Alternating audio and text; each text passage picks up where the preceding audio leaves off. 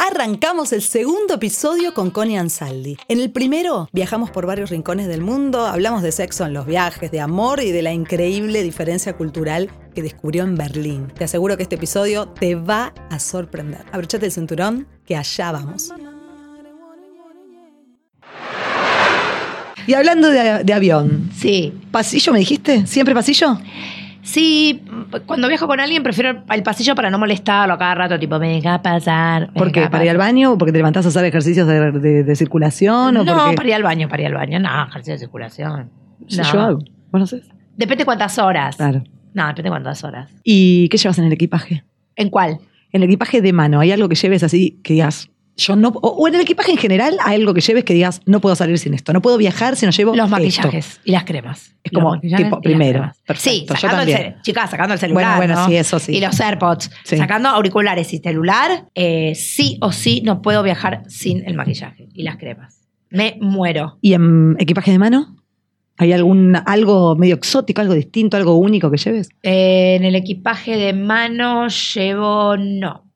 Nada, voy variando. No, no tengo una manita, tipo como un fetiche con, con, la- con- con lo que llevo arriba del avión. ¿Y en la vida tenés tox? Cero. Sí, pensé que ibas a decir tipo mil. Nada. No tengo Nada. ningún toque. No. Pero mira que No soy presa Mira de nada. sanita que me resultó. No, no, por suerte no tengo, porque es re enfermante tener eso. Sí, obvio. No, no, no. ¿Y qué ciudad elegirías como tu amante? Chan, venimos con que- amor y sexo ahora. De ¿eh? las que conozco, qué difícil, che. París. ¿Vos también? Sí, compartimos amante, mi amor. Hay lugar para todo, es grande. es enorme, es enorme. París, sí, sí, París. ¿París? ¿Por qué? Y tiene todo. Tiene todo. Es romántica, es culta, es inteligente, es graciosa, es bella. Y Sí. tiene una parte muy, muy dark. ¿La conociste? Sí, tiene todo. París. Contame, contame experiencias de París. Y París, viste, tiene todo un submundo que, que si no. ¿Sabes lo que me pasa a mí también? Yo, París, voy a la casa de una amiga. No voy al circuito turístico todo el tiempo, ¿entendés? O sea, Claro. fui a Montmartre. O sea, Montmartre es un lugar que a mí me encanta. Sí. O sea, me encanta Montmartre. Viviría en Montmartre yo si fuera por mí. Y hago muchas cosas, o sea, todo el tiempo las que hacen los locales cada vez que voy. Con- ¿Cómo qué? No sé qué decirte, desde. Ir al supermercado, sentarte en, en un barcito para leer. ya sé a qué hora hay que ir a tomar la sidra, porque ellos toman la sidra a esa hora y está todo apretado, pero el código es estar apretado, o sea, así como otras ciudades, estar encima está mal, como Estados Unidos, te, vas a sentar encima de alguien, te hacen una denuncia por acoso. Sí. Acá los europeos, y particularmente en París, como no hay lugar, están uno encima del otro, las sillas están posta una al lado de la otra pegada, te, te tocas el cuerpo. Eh, los lugares a los que voy a comer, la gente que visito ahí, me, me gusta mucho ir a lugares, a casas de amigas y, y- y cortar un, un salame, baguette y, y una, y una botella de vino tinto, ¿entendés? Caminar a la noche, eh, por lugares donde normalmente no se camina, donde los turistas a la noche no están caminando. Qué lindo, París. Me llevaste, es- me llevaste de viaje a París con tu relato. ¿En dónde te perdiste? En todos lados, me pierdo todo el tiempo, no sé ir a ningún lado. Soy un desastre, por eso me cuesta mucho, a pesar de que los transportes urbanos en general de las grandes ciudades están muy desarrollados, eh, moverme si estoy sola. ¿Y usás, pero Uso- usás las aplicaciones? Google Uso, Maps. uso Sí. Uber. ¿Y alguna vez te perdiste y sentiste miedo? A ver, sentir miedo en otro país, eh, en Punta Cana. A ver, contame. Mi familia se había ido antes que yo y yo viajé después sola porque yo viajaba desde Punta del Este. White people problem siempre. Bueno, es un horror esto. Todo Los problemas de Connie. No, estaba en crisis, todo. Un Ah, desastre. resulta que yo iba después. Chicas, hay que reírse, es así, así hay que tomarlo. People problem es un bajón. Bueno, para. Entonces, resulta que mm, yo iba después y mi papá me había dicho: Te va a ir a buscar a alguien al aeropuerto de Punta Cana. Llego, no estaba la persona. Y yo no sabía el nombre del hotel. No. No sabía. Si alguien fue a Punta Cana, sabe que salvando los resorts, todo el resto de Punta Cana es feísimo. que me disculpen los puntacanienses, pero es muy feo el lugar. Y aparte es medio... Está como- todo desarrollado dentro de los hoteles, all inclusive, que tienen que son todo. hermosos. Y tienen todo para que lo vivas no y lo disfrutes. salgas, para que no salgas, y son hermosos, pero fuera de los hoteles, la ciudad no está buena. Yo llegué a las 5 de la tarde, eran las 8 de la noche, y yo seguía dando vueltas en un taxi por ¿En toda qué, la en qué año era esto? buscando el hotel. ¿Cuántos años tenías vos? Eh, y no me andaba el celular aparte. Ah, Y esto era en el año 97. claro. sí. Sí. Y me recontra angustié, me puse a llorar arriba del taxi. No. Eh, el tipo me decía, te voy a llevar, de última te llevo a mi casa. Yo tipo, No, ¡No! no. Hasta que a las tres horas de dar vuelta, habíamos ido ya a seis hoteles, hotel número No. siete. Ahí estaba alojada mi familia. Yo llegué toda llorando, mi papá re preocupado, porque imagínate una época donde no... Sí. Yo no había tenía comunicación celular casi, o sea, era más año difícil. 94, pero mi papá no, pero a su vez no había comunicación internacional con Claro, los claro. Claro, claro. Entonces, era imposible encontrar una persona. Hoy en día no existe. O sea, no, no- o sea, no te puedes perder. De última te bajas los datos, pagarás después, pero te encontrás. Sí, obvio, obvio, obvio. Solo por ser oyente de este podcast podés ganar viajes, estadías, aéreos, experiencias y un montón de premios más. Escuchá los episodios enteros y seguinos en Instagram, chicas de viaje guion bajo, que ahí te contamos cómo participar. Inspírate para comenzar a soñar con tu próximo destino. Bueno, uno de los viajes que vi por tus redes que me encantó, me encantó fue Berlín, Ay, definitivamente. Pero quiero que me quiero abrochar el cinturón así y que me lleves de viaje por Berlín en este momento y me cuentes un poquito, un poquito así, que me transmitas lo que es Berlín para vos. Tal cual yo titulé en, en la nota que escribí sobre Berlín, eh, Berlín es la ciudad de las ovejas negras. Es una ciudad de contrastes. Primero porque, por un lado, piensen ustedes que ahora en dos días se cumplen 30 años de la caída del muro, con lo cual hasta hace 30 años, chicas, 30 años nomás. No, Nada, ayer. 300. Hace 30 años la gente, o sea, la mitad del país vivía como hace 150 años. No podían elegir qué leían, qué miraban en televisión, qué estudiaban, cuánto ganaban, qué auto conducían. Nada. No podían salir del país. Nada. La gente se moría intentando escaparse, cruzar el muro. Ahora ese muro está eh, convertido en una de las obras de arte más famosas y, y- y más conocidas del planeta, la famosa East Side Gallery, visitada por millones de turistas al año. Y es muy emocionante ver cómo ellos han podido transformar y reconvertirse en una nación que si bien tiene una historia muy tremenda, porque también vienen de haber perdido dos guerras mundiales y haberse tenido que, que fueron en el lugar, además, porque no es que las pelearon afuera de Alemania, fueron peleadas adentro de Alemania también, se han reconstruido, han pedido perdón, han sabido humildemente agachar la cabeza y reconvertirse en una nación más sabia, más cauta, más tranquila, pero en un punto también muy fría. Entonces tiene un contraste muy grande entre la libertad recién adquirida, que la manifiestan en la intimidad, y toda esta represión con la cual vivieron tantos años. ¿Y eso dónde se ve? ¿Cómo se palpa? Se ve, por ejemplo, en la Noche de Berlín, que es una de las más famosas, si no la más famosa del mundo. Todos los clubes nocturnos de Berlín, en casi todos los clubes nocturnos de Berlín, la gente va desnuda. ¡Wow! O va vestida No de sadomasoquista, sí.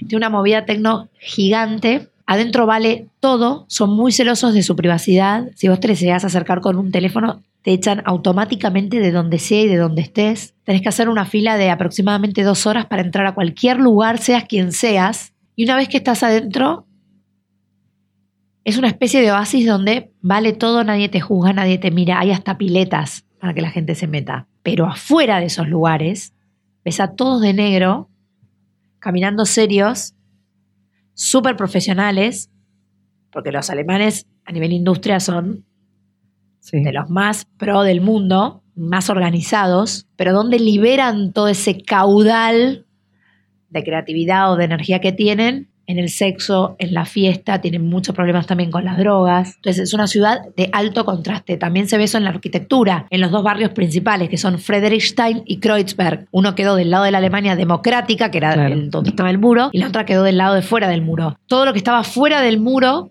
es la arquitectura Bauhaus, que es la que se hizo famosa en todo el mundo, Claro. y ves obviamente muchas más cosas eh, coloridas, eh, más desestructuradas, y todo lo que quedó del lado del muro ves cosas hiperfuncionales, Claro, claro.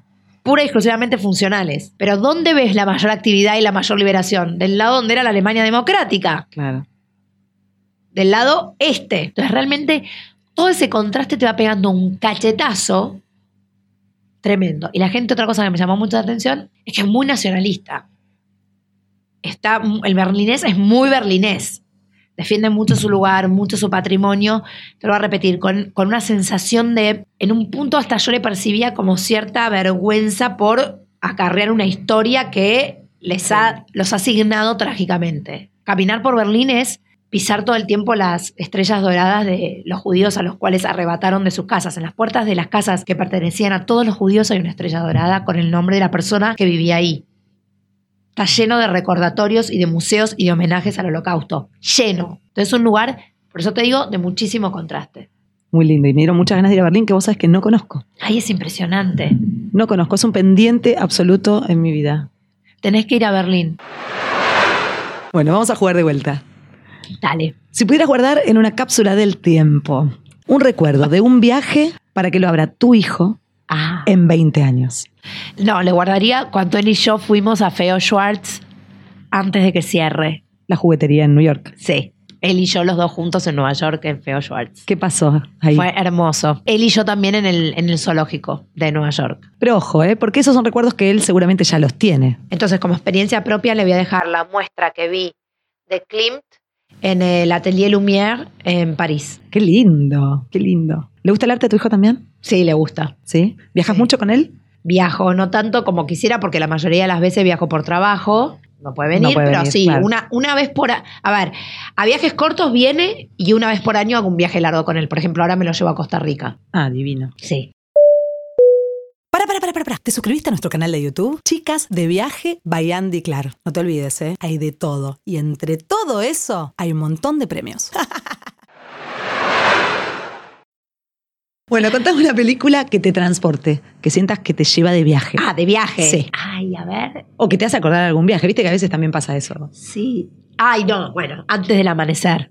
Ah, muy elegida, muy elegida. Y ¿eh? es que antes del amanecer Sí. es tipo, por favor, quiero vivir esa historia. Sí, Es la historia y, y la Y los lugares. Los lugares. Sí. Sí. Después James Bond, Spectrum, Ah, con el. Día de Muertos. Claro, sí, México full. Sí. Que me encantó, tienen que ir todos al Día de Muertos, es espectacular. Y en general las James Bond muestran muy bien las ciudades, Sí. súper bien. Sí. Siempre son en locaciones Increíbles. O sea, de hecho, para filmar, ahora sale una nueva, para filmar la James Bond, eh, piden mucho, piden permiso con muchísima anticipación y cierran, Claro. han cerrado pueblos enteros. Entonces, Sí. realmente lo que hacen con las películas le dan mucho valor a, A la locación, a al la lugar, a la locación. ciudad. Mucho, mucho, claro.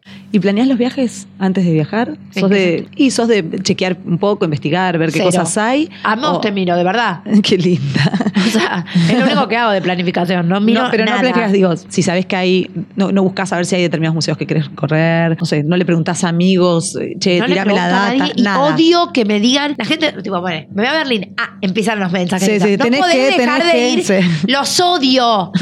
Porque primero, me genera ansiedad, porque uno no puede hacer Todo no podés. todo. Entonces empezás, ya me perdí esto, me perdí lo otro. Che, me recomendaron un lugar que no sabés dónde está, porque por ahí está en la otra punta de donde vos te quedaste. ¿Entendés? Entonces, detesto que me recomienden cosas, detesto. Salvo que yo te pregunte, che, ¿sabés en Nueva York dónde puedo comprar ropa vintage buena para no perder el tiempo? Bueno, sí, andate a Que me. Closet. Exacto, que te lo pregunté. Que me lo preguntas. Ahí sí, Claro. pero es algo puntual que te estoy preguntando yo. Si no, cuando empiezan, no puedes dejar de comer esta hamburguesa, no puedes dejar. Y escúchame, llegás allá, llegás a, llegás a un destino, cualquiera sea. Sí. ¿Qué haces? ¿Qué es lo primero que Salgo a haces? la calle.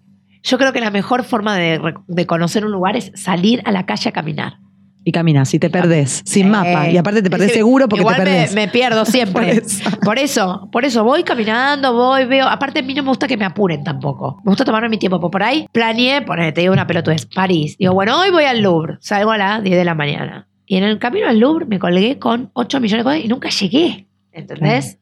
Y si vas con alguien que va tipo, no, hoy era el día para ir al. Bueno, flaca, o sea, en el medio vimos 500 cosas, yo qué sé. No es que el Louvre ma- mañana se desmaterializó, no está más. ¿Entendés? Claro, claro, obvio. Entonces, yo creo que la riqueza también de los lugares está por ir, caminar, fijarte que te vas a encontrar. Eh, hay mucho tugurio, mucho lugarcito, eh, donde no están los mapas, no están los recorridos, y sí está Te con gente te especializada, que bueno, vos lo puedes tirar los tips, pero normalmente uno se los lleva puestos, digamos, sí, ¿no? sí, totalmente. Por ejemplo, me acuerdo en Londres que alrededor de todo el British Museum hay una cantidad de locales increíbles que yo no los vi nunca anotados en ningún lado.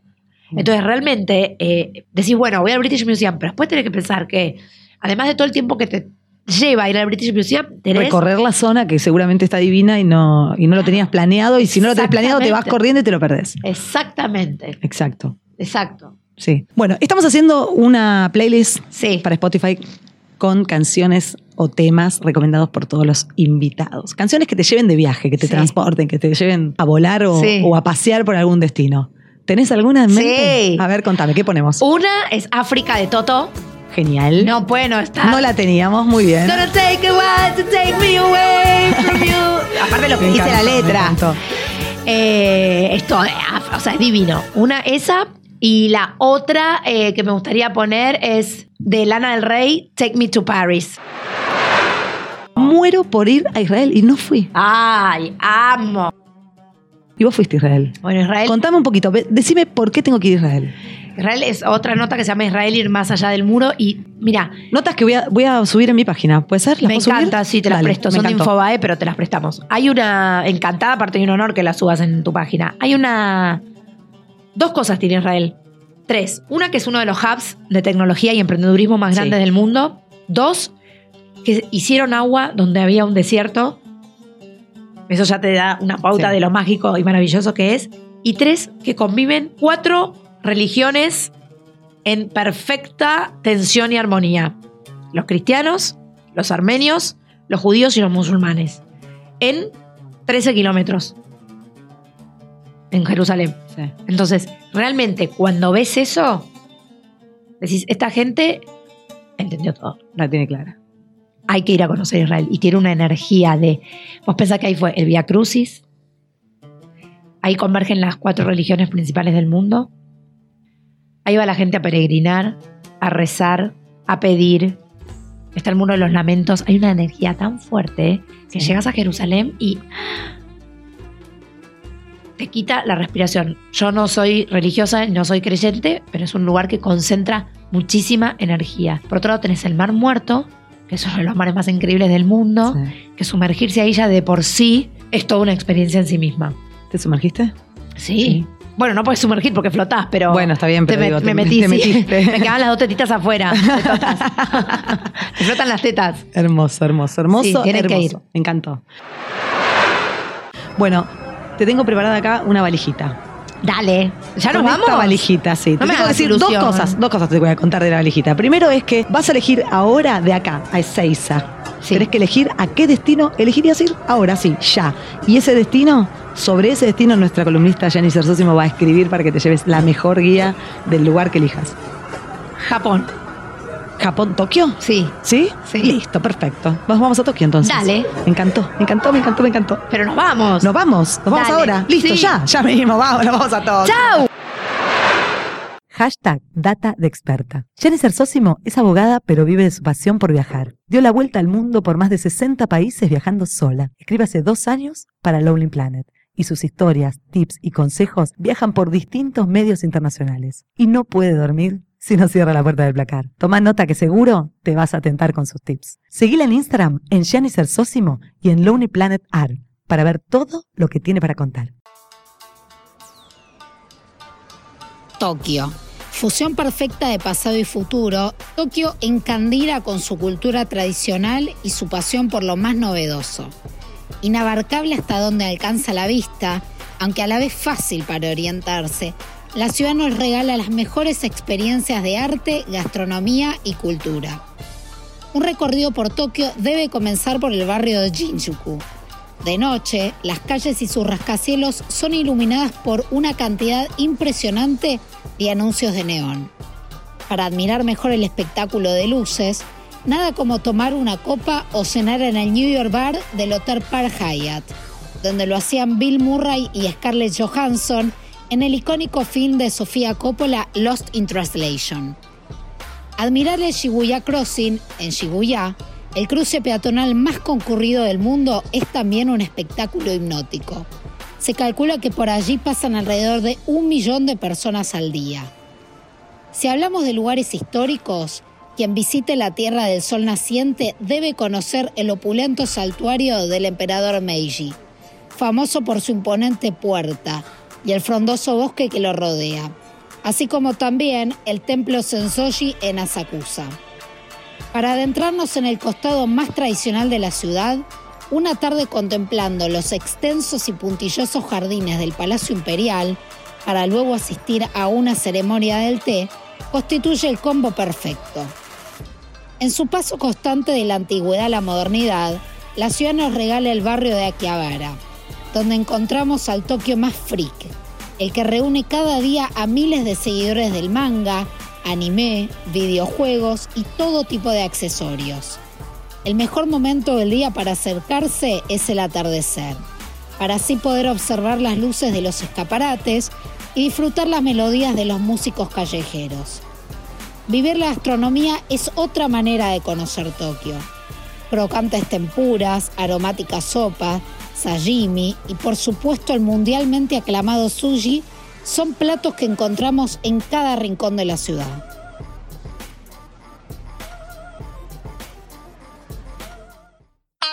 No te pierdas el siguiente capítulo. Seguí viajando con nosotras y seguinos en Instagram. Chicas de viaje, guion bajo, para inspirarte con más destinos. Y en Andy Clark, guion bajo, para saber más sobre mi historia.